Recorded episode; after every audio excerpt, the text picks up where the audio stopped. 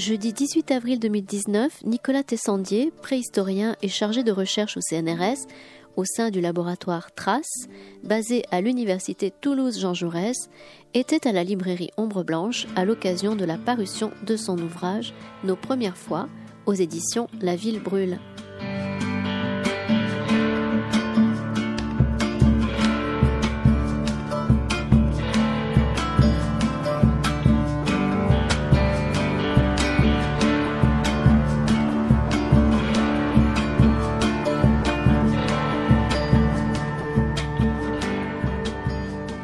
Bonsoir, euh, bon après-midi même. Merci d'être euh, venus nombreux pour cette présentation du, euh, nouveau livre de Nicolas Tessandier. Et non seulement pour cette présentation, mais pour cet après-midi en deux parties. Donc d'abord la, présentation de, nos premières fois et ensuite la présentation du programme de l'histoire à venir qui aura lieu dans un peu plus d'un mois. Euh, Nicolas Tessandier, on t'a déjà reçu il y a très peu de temps finalement pour un autre livre. Euh, tu vas continuer à faire des livres tous les trois mois ou euh, non c'est un bon début. Hein. c'est un, plaisir de, de t'avoir ici. Et pour un livre, alors on, on, en discutait tout à l'heure. Je pense que je suis un peu comme tout le monde. Quand je l'ai vu, je me suis dit ouais, Nicolas Tessandier, mes premières fois. J'ai vu le sommaire, j'ai eu mon premier bijou, ma première chasse, euh, ma première hutte, mon premier couple. Je me suis dit, ouais, on va avoir des révélations complètement folles. Et euh, finalement, c'est vrai qu'il y en a. Bon, tu t'es plus préoccupé d'histoire de l'humanité que de ton histoire personnelle, finalement. C'est euh, ambitieux. On t'en remercie. Peut-être ça viendra dans un autre livre plus tard, mais, mais voilà, je te laisse faire cette présentation donc, de quelques premières fois que tu as tu as sélectionné. Et ensuite, bien entendu, vous pourrez poser toutes les questions que, euh, que vous voulez, à condition qu'on s'en tienne à l'histoire de l'humanité, bien entendu. Merci. Et merci pour l'accueil euh, Ombre Blanche. Donc oui, nos premières fois, et donc vient de, c'est un livre qui est sorti il n'y a pas très longtemps, là, il y a une, dix jours à peu près, euh, et dont l'idée était venue de la préparation d'un bouquin précédent où, donc moi je suis préhistorien, euh, je travaille sur l'émergence de notre espèce, d'Homo sapiens, un peu à différents endroits dans le monde, enfin j'ai travaillé à différents endroits dans le monde sur ce sujet-là, donc de la, des réalisations culturelles d'Homo sapiens, c'est-à-dire la préhistoire versus euh, du côté de son côté culturel, social, euh, plus que de son côté anatomique, biologique, dont vous entendez souvent parler quand on parle de préhistoire, vous entendez souvent parler plutôt d'évolution de l'homme et de ses capacités anatomiques et biologiques. Euh, et donc l'idée était venue d'un précédent ouvrage où l'éditeur nous demandait de faire une frise chronologique parce qu'il faut, il faut se repérer dans ces 3 millions d'années d'évolution et que c'est compliqué. Et que du coup on avait mis euh, les grandes périodes et à côté j'avais fait ajouter quelques faits marquants euh, de quand date le premier outil, la première chasse, le premier feu ou des choses comme ça. Et en faisant, ça m'avait fait faire une liste pour m'amuser. De, voilà, je me suis amusé à faire une liste de ce qu'on pourrait mettre comme faits marquants dans cette frise. Et c'est devenu des premières fois, et je me suis dit que c'était un sujet, voilà, c'était une façon euh, d'aborder le sujet du, d'aborder d'aborder le sujet de la préhistoire de façon un peu ludique. Ça a permis de construire un bouquin qui est un bouquin fait de petits chapitres. Euh, donc c'est 30 premières fois que, que j'ai du coup sélectionné, euh, qui sont rangés plutôt par ordre chronologique, et dont voilà à chaque fois j'essaye de, de, de, construire une discussion sur les, des sujets, on va le voir assez assez varié. Je vais me tourner à chaque fois pour euh, passer les, les parce que l'ordinateur est, derrière. Voilà, donc c'est, euh, ça couvre à peu près le, ça couvre surtout le paléolithique, donc ce grand moment d'évolution qui va du, en gros des, débuts du genre humain, il y a 3 millions, en gros 3 millions d'années, jusqu'à la fin du paléolithique. La fin du paléolithique, c'est, vers 10 000, ans avant le présent, au moment où les sociétés en Eurasie vont devenir euh, des sociétés d'agro-pasteurs, d'agriculteurs-éleveurs, plutôt que des sociétés qui se fournissent sur la chasse et la, et la cueillette et les ressources sauvages. Euh, avec l'idée que ces premières fois, ça vient, ça vient interroger à la fois euh, le titre, il interroge euh, souvent au niveau individuel. Les, premières fois, tout le monde en a vécu, et en même temps, il y a, il y a ces premières fois qui ont fait, voilà, ces premières fois qui ont fait l'homme. Et qui sont des, premières fois collectives, comme l'outil comme la première peinture lait, comme les, premières manifestations artistiques, etc. etc. Donc c'est ce qu'on va passer. Voilà, j'en ai sélectionné quelques-unes. J'ai le sommaire ici donc vous voyez, celles qui sont entourées en bleu sont, euh, celles dont on va parler rapidement, aujourd'hui. Après, je vous laisserai la parole si vous avez des questions. Bon, vous voyez qu'il y a des choses très classiques. le premier outil, je ne sais pas si je vous gêne. Le premier outil, c'est du, très classique en préhistoire, la chasse, le feu, les grottes. Et il y a des choses plus, peut-être plus originales ou qui moi, dont il me faisait, dont j'avais envie de parler. Par exemple, la première leçon, on va voir pour parler d'apprentissage et de voir ce qu'on peut en dire. vous avez des choses effectivement, le premier bijou, le premier hybride, sur les, types humains différents, des espèces humaines différentes qui se sont mélangées, pour parler du, mélange entre l'homme de Néandertal et Homo sapiens, par exemple. Euh, on parle de chiens, de chats, de quand datent les premiers chiens ou les premiers chats et les premières expériences de domestication des animaux, etc., euh, etc. Donc la première que j'ai sélectionnée aujourd'hui, c'était le premier outil. L'outil, c'est ce c'est ce qui habituellement est considéré comme le propre du genre humain. Euh, dans le sens où on est les, premiers concepteurs d'outils, euh, pas juste utilisateurs, mais on conçoit des outils à faire des outils, c'est-à-dire que des animaux utilisent des outils, euh, mais n'ont pas eu la même évolution dans la conception de l'outil que, que l'homme. et un des faits nouveaux qui est présenté dans le livre, c'est que jusqu'à présent, jusqu'à il y a une dizaine d'années, le premier outil correspondait à peu près à l'apparition du genre Homo, euh, donc notre genre humain, euh, il y a 2,5 millions d'années à peu près, et qu'en fait il y a des découvertes récentes qui sont une des images, là, un des outils qui est figuré sur la gauche de la diapo, euh, qui montre que le premier outil aujourd'hui remonte à 3,3 millions d'années, c'est-à-dire plus de 500 000 ans avant l'apparition du genre humain. Donc ça pose la question du fait qu'il n'y a pas de relation univoque entre le genre humain et l'outil, et que d'autres genres, sans doute les, ce qu'on appelle les australopithèques, qui sont, euh, dont Lucie est la principale et la, la représentante la plus connue, euh, ont fabriqué des outils. Euh, et donc on procède d'une évolution qui, est, qui, est, qui, a été bien plus ancienne que ce qu'on pensait, et que la conception même de l'outil est quelque chose de, de voilà, qui n'appartient pas à notre, à notre humanité. De même, c'était le moment de montrer aussi que dès, des, des, périodes aussi reculées que plus de 2, millions et demi d'années, donc on est vraiment dans des, périodes euh, particulièrement anciennes, l'outil pouvait faire l'objet de conceptions très élaborées déjà, qui nécessitaient des, des types de, de répétition, d'apprentissage, de, savoir-faire. On observe peu de ratés sur les pièces.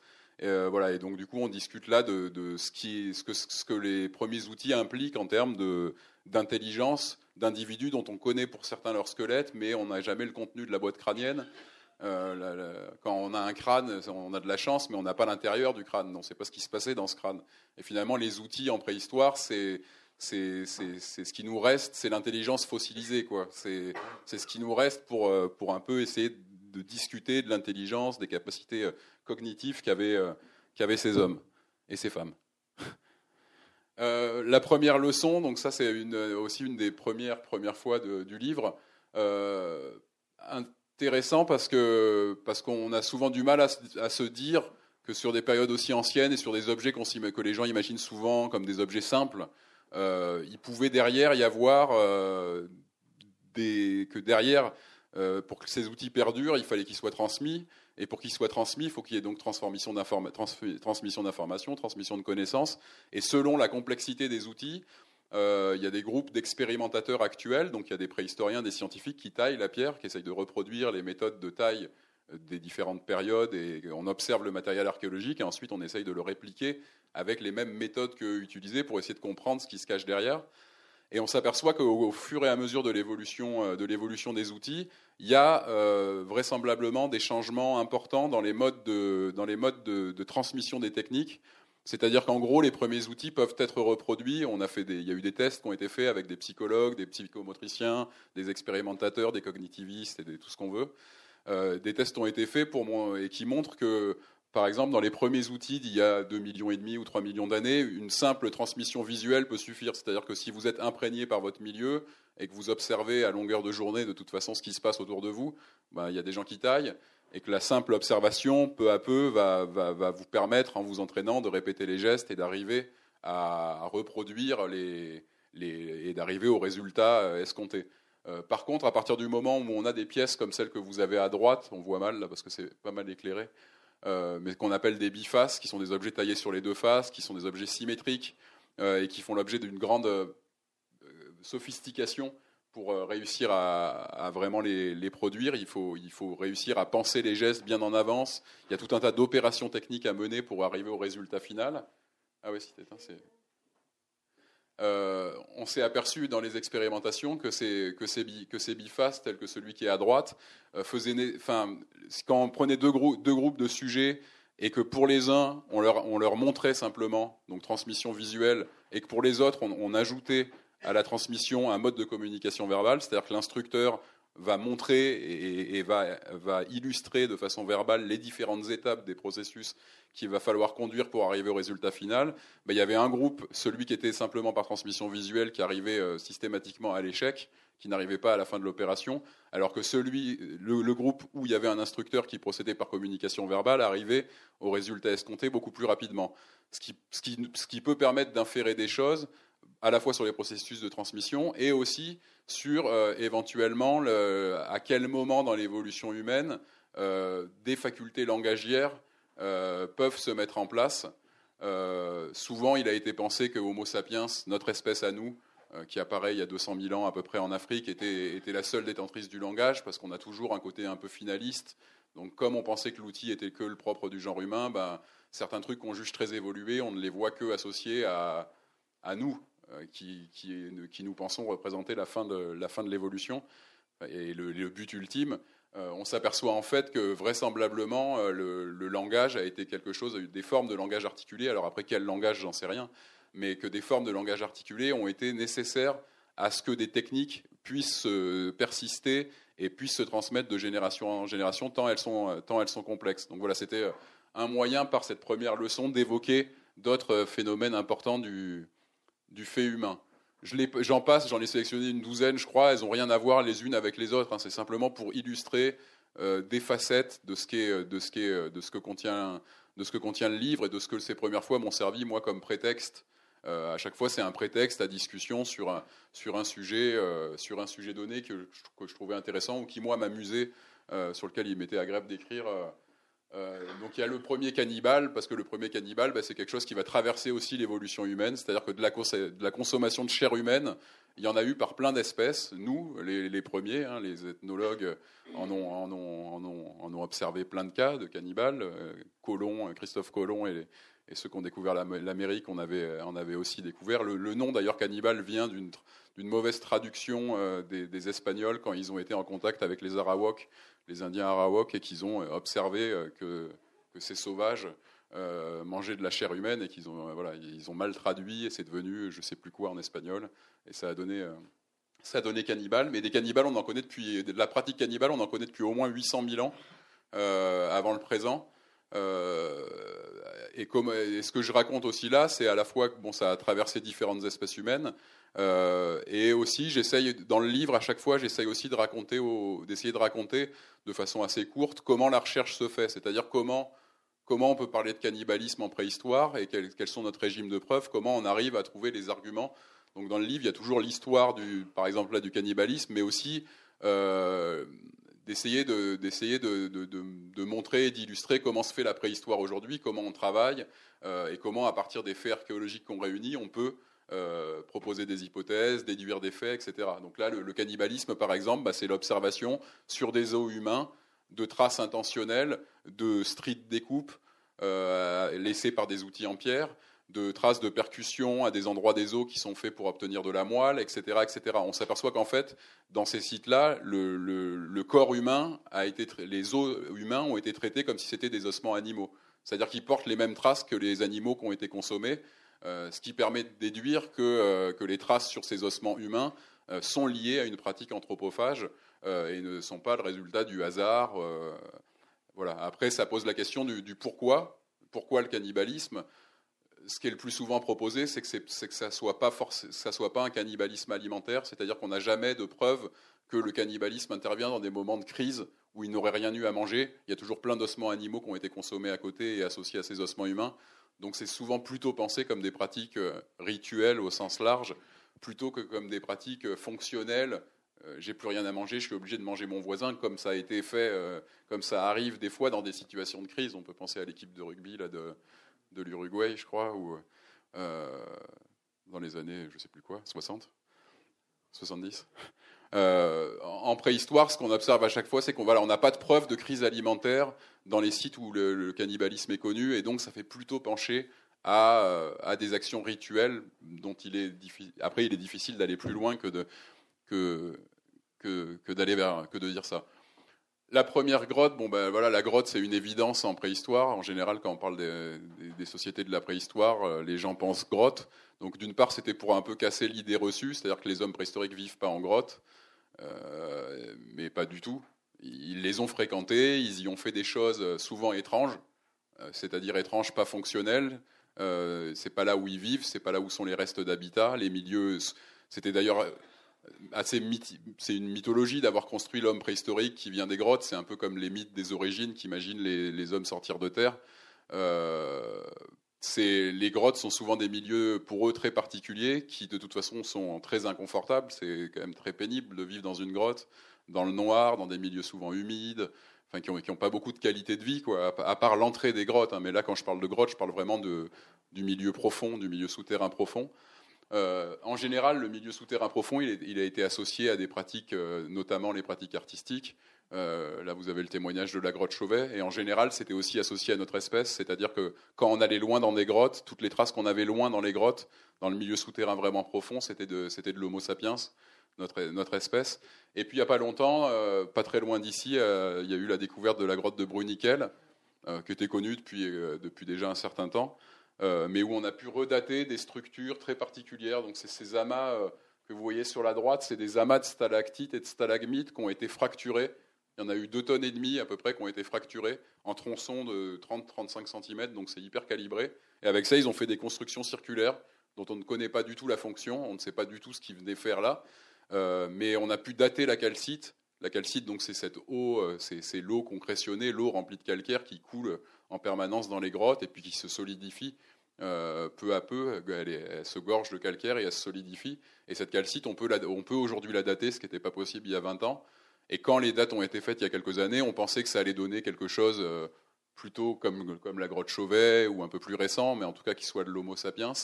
Et en fait, ça a donné une date à 175 000 ans. Et à 175 000 ans en Europe, ici, dans nos contrées, il n'y a pas d'Homo sapiens. Il n'arrivera pas avant 40 000 ans, 45 000 ans avant le présent. Donc on est plus de 100 000 ans avant, notre espèce, avant que notre espèce arrive en Europe, euh, arrive d'Afrique. Euh, et on est en peuplement, euh, pendant, pendant le peuplement de l'Europe, par ce qu'on appelle les Néandertaliens, donc l'homme de Néandertal. Et donc ça a permis de prouver que cette, autre espèce humaine, éteinte aujourd'hui, avait, avait colonisé, avait été les premiers spéléologues en quelque sorte, parce qu'on est à 300 mètres de l'entrée de la grotte. Donc avec tout ce que ça sous-entend comme contrainte technique d'aller travailler à 300 mètres d'une entrée de grotte, ne serait-ce que déjà, faut avoir l'idée, faut avoir l'idée aventureux et aventurier d'y aller pour y conduire des activités vraisemblablement rituelles ou symboliques, qui en tout cas sont pas fonctionnelles, ils n'y pas, ils y sont pas allés pour y vivre. Euh, en allant, euh, donc en, s'éclairant, donc en ayant des éclairages euh, mobiles, pour pouvoir se déplacer, en travaillant sur place et en mobilisant deux tonnes ou deux tonnes et demie de stalagmites, donc en y restant un certain nombre de temps, etc., etc. Donc euh, voilà, c'était pour évoquer les grottes un peu qui sont ce milieu classique dans ce qu'on imagine de la préhistoire et l'évoquer sous un, sous un angle un peu différent de ce qu'on peut en dire habituellement. Le premier enterrement, là c'est aussi un thème qui touche, qui touche, qui touche tout le monde. Euh, et, sur lequel on s'est beaucoup interrogé en, préhistoire, de savoir euh, à quand remonter, euh, à quand remonter l'acte d'inhumer, d'inhumer les défunts. là encore, c'est quelque chose qu'on partage avec une autre humanité qui est celle des Néandertaliens. les premiers enterrements, ils ont lieu au Proche-Orient, ceux qu'on connaît aujourd'hui, un, un, peu avant 100 000 ans avant le présent, à un moment où au Proche-Orient, il y a déjà des Homo sapiens. Il y a toujours cette notion de décalage qui est compliquée en préhistoire. Vous voyez, je vous dis, à 40 000 ans, en Europe, arrive l'Homo sapiens, à 110 000 ans, ils sont déjà au Proche-Orient parce qu'ils sortent d'Afrique et qu'ils vont d'abord peupler, euh, ils vont d'abord peupler le Proche-Orient et euh, la péninsule arabique et même l'Australie sera peuplée euh, par des Homo sapiens avant, avant l'Europe. L'Europe, on est en fait un cul-de-sac au nord qui va être peuplé assez tardivement par les Homo sapiens à l'échelle de, leur colonisation de la planète. Et donc les premiers enterrements sont l'œuvre d'Homo sapiens, mais ensuite en Europe, un peu après, on, a de nombreux néandertaliens inhumés enfin de nombreux, on en connaît une cinquantaine à l'échelle de l'Eurasie. Euh, donc c'est pas pas énorme à l'échelle d'une population, mais mais en tout cas ça atteste du fait que les, Néandertaliens inhumaient volontairement leurs morts. Euh, ça on le sait parce que ben, c'est des dépôts de corps entiers qui sont déposés dans des fosses, donc dans des endroits qui ont été aménagés de façon particulière pour, pour ensuite que le corps y soit déposé et que c'est pas des, on, est capable de prouver que c'est pas juste un corps, un corps mort là par hasard, mais que c'est bien un individu qui a été souvent manipulé, dans le sens où ils sont souvent enterrés dans des positions non naturelles, soit le, corps regroupé en position fléchie sur le côté, il y a tout un tas d'indices de, régimes de preuves qui nous permettent de, dire que c'est bien une inhumation volontaire et non pas simplement un, mort naturel qu'on retrouve, qu'on retrouve là. Chez les Néandertaliens, on n'a pas de choix d'individus inhumés, en tout cas euh, rien qui nous permet de déduire, c'est-à-dire qu'on on peut pas, il n'y a pas un portrait robotype du Néandertalien ou de l'Homo sapiens inhumé en préhistoire. Il y a autant des, femmes que des hommes, il y a autant des jeunes que des vieux. Euh, il y a des nouveau-nés euh, qui sont enterrés. Enfin voilà, on arrive, on peut pas construire un portrait robot de la personne de la personne inhumée. Il y a toutes les classes d'âge les classes et tous les sexes qui sont représentés. La grande différence entre les Néandertaliens et Sapiens, elle se passe au niveau du nombre et de ce qu'accompagnent les défunts. Au niveau du nombre, parce que dans les sépultures néandertaliennes connues, jusqu'à présent, on ne connaît que des, que des sépultures qu'on appelle simples, c'est-à-dire il y a un inhumé et c'est tout. Euh, dans les sépultures de sapiens, ça peut aller jusqu'à deux ou trois. Pas encore de cimetière, hein, on est, ça sera ça, les, a, les, nécropoles, ça va venir après. On n'a pas encore de lieu au paléolithique avec euh, des dizaines et des dizaines d'inhumés, ça n'existe, ça n'existe pas encore. Euh, mais bon, on peut avoir des sépultures doubles ou triples, donc deux ou trois individus, et surtout la présence de biens, j'en reparlerai dans une dia après, la présence de biens funéraires qui sont complètement absents chez Néandertal. C'est-à-dire que chez Néandertal, il y a le corps et puis c'est tout l'aménagement d'une fosse et le dépôt du corps. Euh, chez Sapiens, il y a fréquemment euh, des, biens funéraires qui vont accompagner le défunt, donc des objets, des objets de prestige, euh, des bijoux, tout un tas de voilà, viatiques qui va accompagner le mort. Donc il y a quand même des les deux inhument leur mort, mais avec des, différences de l'un à l'autre. Là, c'était pour s'amuser, ou en tout cas un anachronisme qui moi m'a fait, qui m'avait fait sourire et du coup que je présente dedans. Donc le premier hashtag.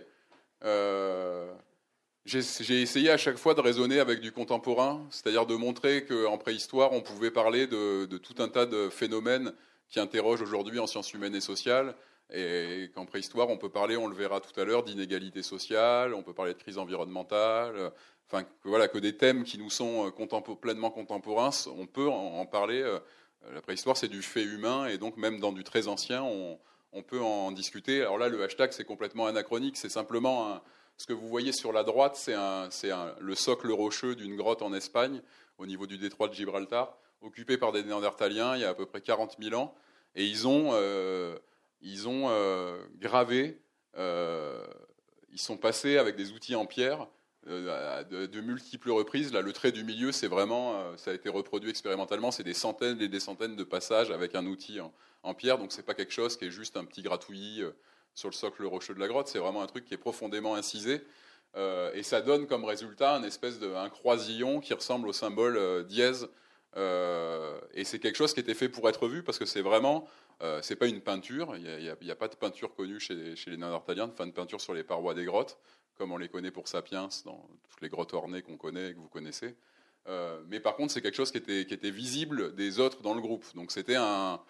Si c'est visible et que ça ne sert à rien, parce qu'on ne voit pas du tout l'utilité que ça pourrait avoir, euh, ça veut dire que c'est de l'ordre du symbolique au sens très large, euh, ou de l'ordre communicationnel, ou que ça veut faire passer un message, ou, ou alors c'est complètement fortuit. Mais pourquoi fortuitement s'acharner à passer autant de fois? Bon, on peut, euh, on peut lancer toutes les interprétations, mais ça m'a fait sourire de, le relier au hashtag actuel qui est un, symbole de communication et qui nous, nous sert aujourd'hui à relier, des, à relier des contenus, à relier des données entre elles euh, sur, les réseaux, sur les réseaux sociaux. Donc il y avait, il avait peut-être des, des, paléo réseaux euh, sociaux à l'époque. La première sculpture, L'invention de la symétrie avec les bifaces, c'est déjà une forme de sculpture, mais là on est dans du fonctionnel euh, pur. C'est-à-dire que le biface, c'est vraiment un outil qui sert à tout un tas d'activités, de découpe de viande, de découpe de végétaux, euh, de, sillage, etc. Donc voilà, je l'ai présenté, mais rapidement. Et ensuite, les premières sculptures, c'est Homo sapiens, euh, c'est notre espèce humaine. Et notamment, là, je, détaille deux exemples qui sont ce grand, cette grande sculpture qui est en ivoire, qui fait, il n'y a pas d'échelle là, mais c'est quelque chose qui fait 30, un peu plus de 30 cm de haut, qui, qui s'appelle l'homme lion. Vous voyez que c'est un, un corps humain à tête de, à tête de félin. Euh, les félins, il y en a beaucoup de représentés à cette période-là. Ça, ça date d'il y a 35 000 ans, c'est-à-dire c'est contemporain à peu près de la grotte Chauvet. Et à la grotte Chauvet, il y a beaucoup de représentations de félins. Euh, et c'est ce moment euh, où arrive, où arrive Homo sapiens en, Europe et où on voit fleurir à la fois l'art, l'art des parois et aussi tout un tas de sculptures, donc comme cet homme lion. Vous avez des chevaux, des mammouths sculptés, tout un tas de, bestiaires, d'animaux sculptés, et vous avez aussi ces fameuses, celles qu'on appelle des Vénus, euh, qui viendront un tout petit peu plus tard, vers 28 000 ans, quelques millénaires après l'homme lion. Euh, donc j'en ai mis une là qui est la dame, on l'appelle la dame à la capuche, elle est assez connue euh, sur le site de à Brassampouille dans les Landes. vous voyez tout le détail hein, de, la sculpture, à la fois du visage, de l'expression du visage, mais aussi de la, coiffe qu'elle porte, hein, tout le croisillon, les croisillons au niveau, des, cheveux. Euh, et ces Vénus, ces, ces, représentations féminines, sont, marquent un moment important qui, date d'il y a 28 000 ans à peu près, et où on voit fleurir à travers toute l'Europe des représentations de femmes. Alors là, je n'ai pas choisi forcément la bonne, parce que souvent, c'est des représentations de femmes avec le corps entier, euh, où les organes sexuels sont exacerbés, où on a l'impression qu'elles sont, euh, enfin, sont enceintes. souvent, toutes les formes féminines sont, surdéveloppées dans ces, représentations de Vénus. Et certains ont proposé d'y voir des déesses ou des déesses mères euh, qui, qui, qui, qui, euh, faisaient partie d'un phénomène religieux euh, ou de la religion de ces, sociétés. On parle aussi du premier chef dans, le bouquin. Euh, premier chef, et donc ça pose la question des inégalités sociales. C'était une question que je voulais poser parce qu'en général, on représente les sociétés du Paléolithique un peu comme des babacools euh, euh, dans un âge d'or absolu. on les voit parce que c'est des sociétés, on les voit comme des bons sauvages qui, ne, qui n'ont pas encore domestiqué les animaux et les plantes, qui vivent de chasse et de cueillette, un, peu au petit bonheur la chance, et qui seraient un peu dans un âge, d'or. Et puis il y a le fantasme de notre société en crise qui se, plaque là-dessus et qui, qui a voulu voir aussi dans les régimes paléo un retour au bien-être, euh, se ressourcer, euh, etc. Euh, alors que par contre les sociétés suivantes, à partir de 10 000 ans, quand, quand l'agriculture et l'élevage se mettent en place, que les gens se sédentarisent, que les gens s'organisent en villages, protègent leur village parce qu'ils commencent à faire des stocks plus importants, parce que le grain, parce que les céréales, les produits laitiers, etc., etc., et qu'à ce moment-là, les sociétés deviendraient inégalitaires euh, parce que le surplus de richesse les condamnerait euh, à l'inégalité, aux constructions importantes type les mégalithes, euh, les dolmens, les menhirs, qui demandent forcément des coopérations pour les, pour les, pour les, pour les élever, pour les ériger, etc. donc on a souvent vu une, une équation entre paléolithique, chasseur-cueilleur égale bien-être et société égalitaire, en gros, et ensuite société d'agriculteurs-éleveurs, néolithique égale société inégalitaire avec des chefs. En fait, on a plein d'exemples au Paléolithique où on, a envie de discuter du fait qu'il y ait des inégalités sociales, euh, que ce soit dans le fait, dans, la, spécialisation qui, se passe euh, au Paléolithique, à la fin du Paléolithique avec Homo sapiens.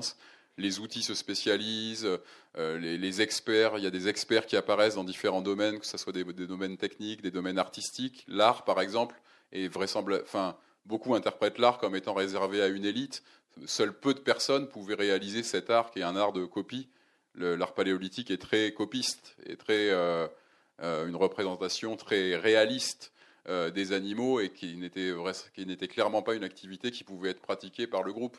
Seuls quelques quelques grands peintres étaient capables de réaliser ces fresques et on peut penser que ces grands peintres avaient un statut particulier au sein du groupe.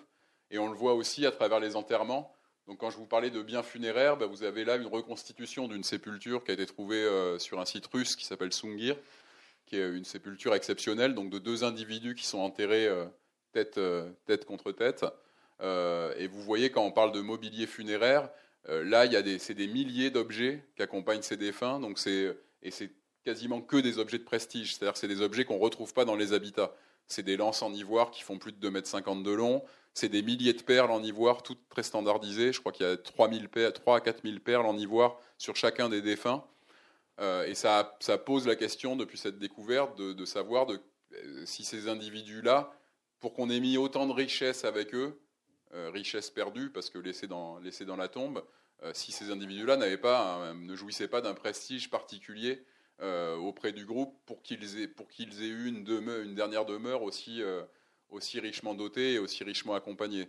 Donc il y a tout un tas d'autres petits arguments que je ne peux pas développer ici, mais qui, tendent à montrer que, au moins à la fin du paléolithique, à, un moment où les gens ne sont pas encore sédentaires et ne sont pas encore agriculteurs et éleveurs, on a des indices euh, euh, d'inégalité sociale, ou en tout cas on a des indices pour, euh, pour discuter des origines de ce phénomène et peut-être poser l'équation un peu différemment, d'autant que l'on sait que on sait par l'ethnologie que plusieurs sociétés de chasseurs-cueilleurs qui ont été observées par les ethnologues hein, dans le courant du XXe siècle sont des sociétés à chef et sont des sociétés profondément inégalitaires, notamment des chasseurs-cueilleurs qui, qui, occupaient la côte pacifique et qui ont été bien étudiés.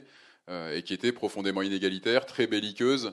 Euh, donc voilà, les chasseurs-cueilleurs, c'est pas forcément euh, le, truc super chouette où tout le monde, tout le monde s'aime et vit d'amour et d'eau fraîche. C'est une représentation très On a une représentation d'eux très naturaliste. On les voit vraiment comme, comme, comme des animaux naturels entre guillemets.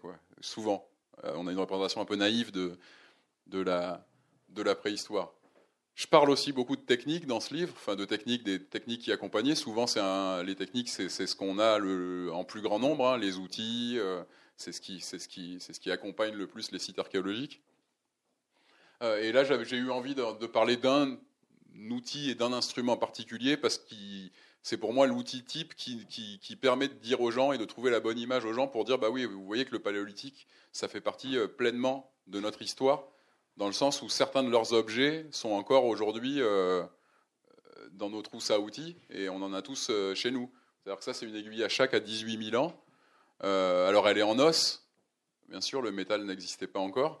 les, notes sont, les notes sont principalement en métal, mais hormis ça, c'est exactement la même chose que celle qu'on a et dont on peut se servir si on fait un peu de couture. Donc c'est l'exemple d'une invention géniale qui n'a pas eu besoin de se transformer pour euh, garder à la fois sa forme, sa fonction et son efficacité. Euh, l'aiguille à chat n'a pas bougé en 18 000 ans. C'est assez hallucinant et rare dans l'histoire des techniques que de voir un objet non évolutif quasiment. Il n'a pas besoin d'évoluer en, même temps. Il, remplit parfaitement ce pourquoi il est, il est assigné. Donc voilà, c'était là une illustration pour ça, ça, ça, les met pleinement dans notre histoire. On utilise les mêmes objets que euh, ils font partie de notre fil d'évolution euh, plein. De même que euh, on peut en discuter aussi avec le chien, qui est notre meilleur, enfin, notre meilleur ami dans le langage courant pour nous et qui apparaît, qui est le premier animal domestiqué dans l'histoire de l'humanité. Donc bien avant les animaux à fin alimentaire, hein, qui seront domestiqués pendant le néolithique, donc quand ces gens deviennent agriculteurs et éleveurs. Donc là, on aura mis en place de l'élevage avec les, bovins, euh, les, moutons, chèvres et porcs, quoi, le quatuor classique, qui, se met en place, lui, au Proche-Orient, vers 10 000 ans avant le présent. Euh, avant ça, au Paléolithique, quand les gens sont encore nomades, sont toujours chasseurs et cueilleurs, euh, il y a à peu près 15-16 000 ans, on assiste à la domestication du chien. Donc on le voit très bien parce qu'on connaît bien la morphologie des loups de l'époque. Or, les loups, ces loups domestiqués, donc ces chiens, ils viennent tous d'une souche de loups qui sont domestiqués, ce qui va les faire réduire en taille, parce que la, domestication euh, entraîne toujours des, phénomènes de réduction de taille des animaux. Hein. C'est chez tous les animaux qui ont été domestiqués, euh, un des signaux de leur domestication, c'est que leur taille est réduite. Euh, et surtout, ces chiens, ils n'arrivent pas à n'importe quel moment. Ils arrivent à un moment où, comme par hasard, on observe que les hommes vont diversifier leur régime alimentaire et notamment vont beaucoup plus chasser de petites proies. Euh, pendant les centaines de milliers d'années auparavant, il y a très peu de chasse, il n'y a pas de chasse aux petits gibiers. Euh, le lapin, par exemple, est lagomorphe, il n'y a, pas de chasse à, vers ces gibiers. Ils chassent plutôt des moyens, des grands ou moyens herbivores, le cheval, le renne, le bison, le roc, des, choses comme ça. le cerf quand, il fait, quand le temps est meilleur, le renne quand il fait froid, le cerf quand il fait plus chaud. Euh, et là, on observe qu'en en même temps, de façon vraiment corrélée, de manière parallèle, quand le chien est domestiqué, on observe une diversification du régime alimentaire vers ces animaux de petite taille, et c'est spécialement vers ces animaux-là que le chien peut être particulièrement adapté quand il est compagnon de chasse, quoi. Quand, il, accompagne l'homme à la chasse pour ce genre de chasse sur du petit gibier, c'est très pratique d'avoir un chien. Donc ça montre la, voilà, une symbiose qui se fait euh, et un compagnonnage fort qui se fait entre l'homme et le chien de façon vraiment très, euh, très précoce. Pareil, là encore, ça casse les adéquations simplistes qui voulaient voir une séparation nette entre néolithique et paléolithique.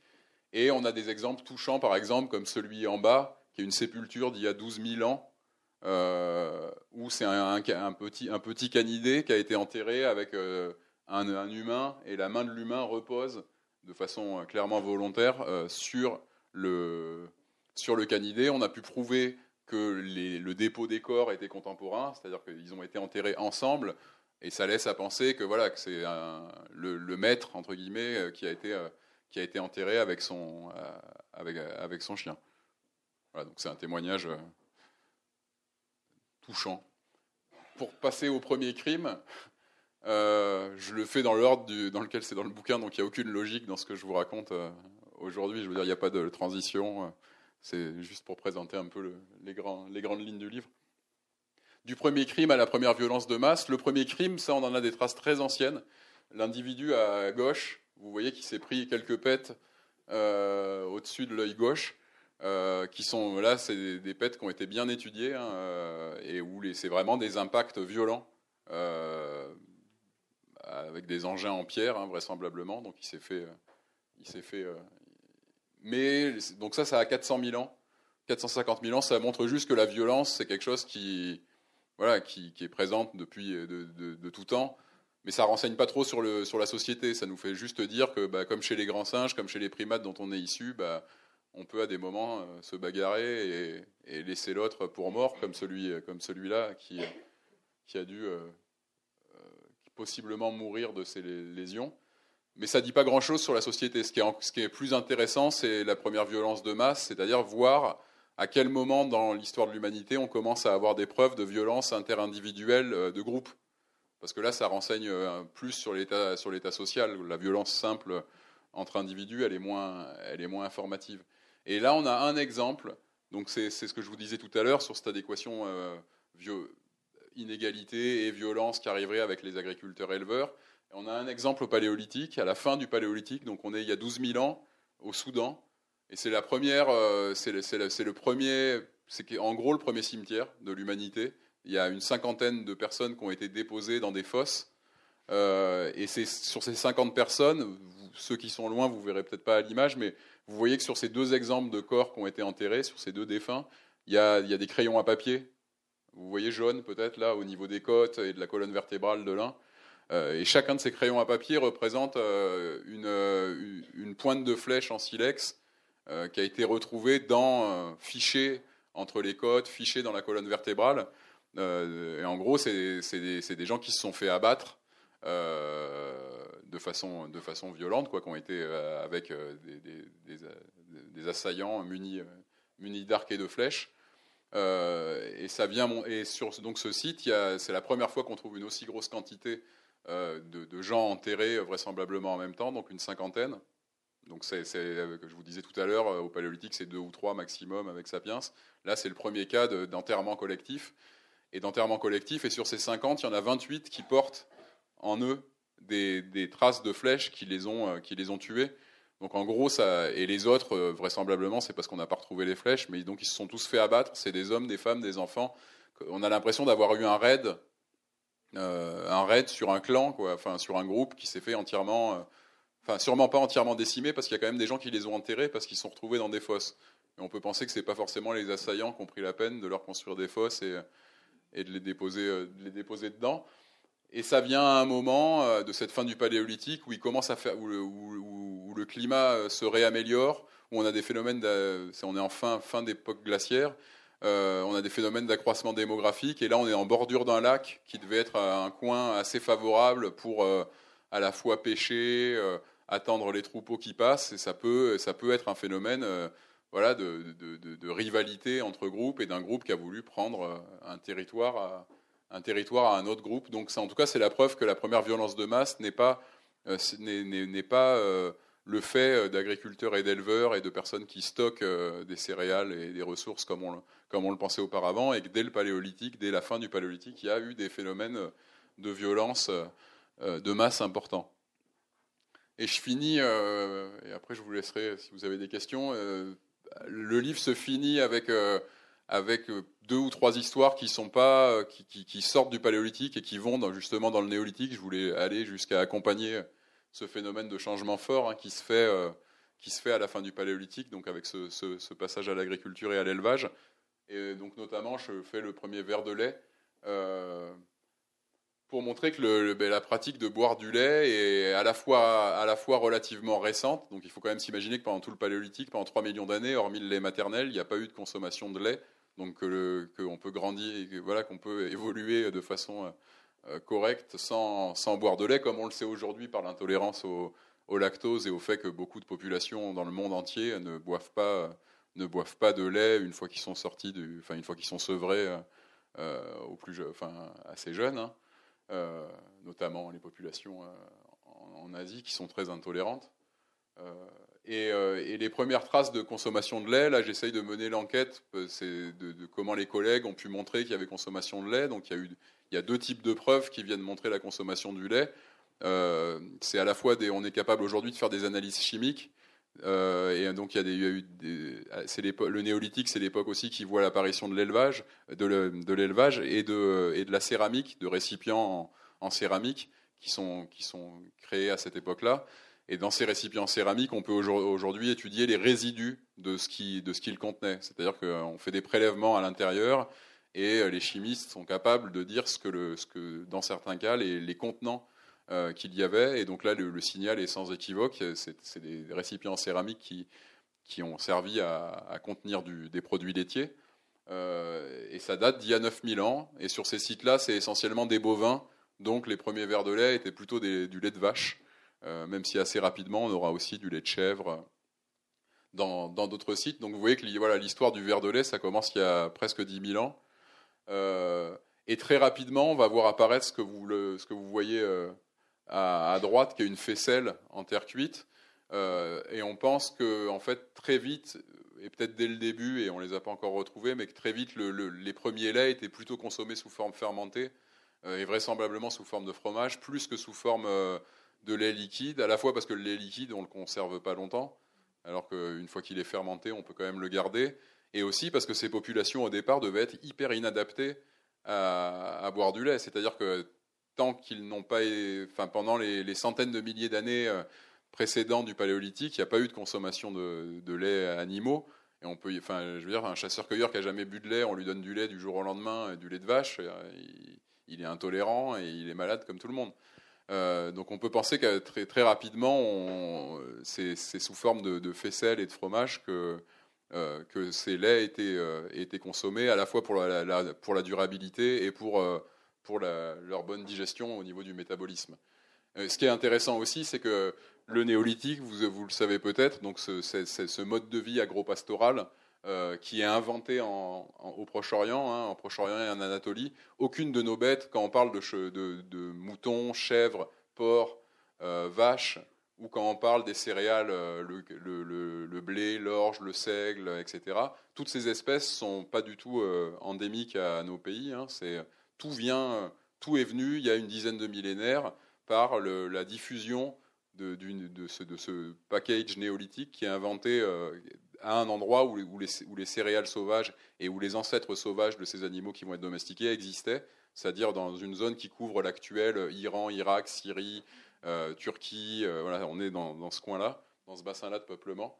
Euh, et, on voit très bien aujourd'hui, avec les datations qu'on est capable de faire, on est capable de bien dater les sites, on voit très bien que, la que ça va se faire par diffusion, c'est-à-dire que euh, le, néolithique commence euh, en Anatolie et dans les coins dont on vient de parler au Proche-Orient, puis se diffuse ensuite euh, par deux voies, une voie méditerranéenne qui va passer par la Grèce, les côtes adriatiques et la Méditerranée occidentale, et une voie continentale qui en gros suit le Danube. Et il y a des gros décalages temporels. Hein. Vous voyez que pour le lait, par exemple, et la révolution néolithique, il y a 9000 ans, on est en Anatolie, et ça n'arrivera qu'il y a que trois millénaires plus tard, en Grande-Bretagne, à l'extrémité nord-occidentale de, l'Europe. Donc voilà, c'était une illustration un peu différente pour finir le livre avec ce qui pourrait être la suite des premières fois, c'est-à-dire celui-là, il était centré plutôt sur le paléolithique, on pourrait imaginer en faire un, sur, les, sur les périodes plus récentes et sur le néolithique pour, pour continuer l'aventure. Donc voilà, c'est pour vous dire qu'on pourrait, je pourrais les multiplier. J'en ai présenté un tiers en gros là très rapidement euh, par rapport à ce qui est dans le livre et, puis voilà. Je vous remercie de votre attention. Si vous avez des questions, je suis à votre disposition. Merci.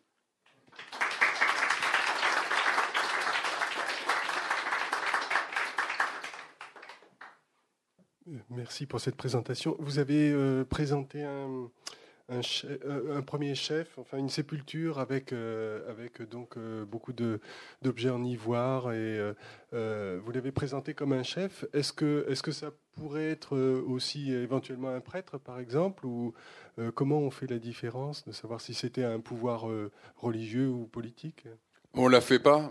Enfin, pour ma part, on la fait pas. Mais comme on imagine les sociétés paléolithiques, si elles sont hiérarchisées comme des chefferies en termes en ethnologie, que, ça soit politique ou religieux, pour moi, euh, à mon échelle, sur le questionnement que j'ai, qui était qu'au départ, les gens, on pense que ces sociétés paléolithiques étaient égalitaires, que ça soit politique ou religieux, finalement, euh, je dis je dirais pas que c'est la même chose et j'aurais pas les moyens de le, j'ai pas les moyens de le montrer. Mais l'intérêt de la discussion, c'est d'illustrer que des individus ont un statut euh, particulier et que tout le monde n'a pas même, le même grade entre guillemets et la même et le même statut au sein de la société par rapport à l'image généralement développée sur ces sociétés du Paléolithique, qui n'est pas du tout celle de sociétés hiérarchisées. Ça montre dans tous les cas une forme de hiérarchie euh, et, de, personnes dévolues à certaines, tâches avec certaines fonctions spécifiques. Après, c'est clair qu'on ne peut pas faire... Certains interprètent euh, comme l'art, l'art des grottes, il y en a certains qui interprètent ça comme un art religieux, euh, et comme, voilà, ou d'autres comme des chamans. Bon, ça, c'est difficile de faire la part des choses, mais le simple fait de montrer, euh, de montrer qu'il y, a une forme de hiérarchie, et donc c'est pour ça que je l'ai résumé par chef. Quel est le rôle des femmes euh, Est-ce que ça a changé? Bah, C'est une question qui est souvent posée. Est-ce qu'à un moment, enfin, est-ce qu'on voit apparaître euh, le problème, c'est qu'on n'a on pas d'éléments, euh, on n'a pas d'éléments fiables pour discuter de qui faisait quoi. C'est-à-dire, euh, on peut dire tout le monde n'était pas capable de faire la même chose. On peut dire il y avait des peintres et des artistes accomplis, des grands tailleurs ou tailleuses de pierre, des grands chasseurs ou chasseuses.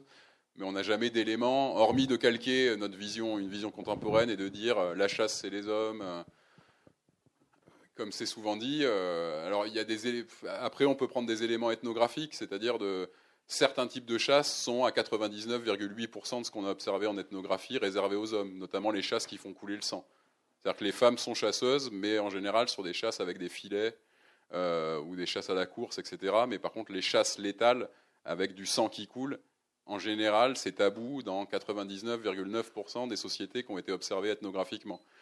Mais hormis des parallèles ethnographiques, on a nous, en archéologie, aucun véritable moyen de, de, répondre de qui était derrière l'outil, de qui était derrière l'objet euh, au niveau euh, de son au niveau sexuel, de savoir si c'était des hommes et des femmes, si les classifications euh, genrées telles qu'on les a nous aujourd'hui, comment elles étaient, est-ce qu'elles existaient, à quel moment ça a pris sens dans l'histoire de l'humanité, ça je ne saurais pas vous le, vous le dire au niveau de la, de la préhistoire. Bah écoute, on te remercie beaucoup et bravo.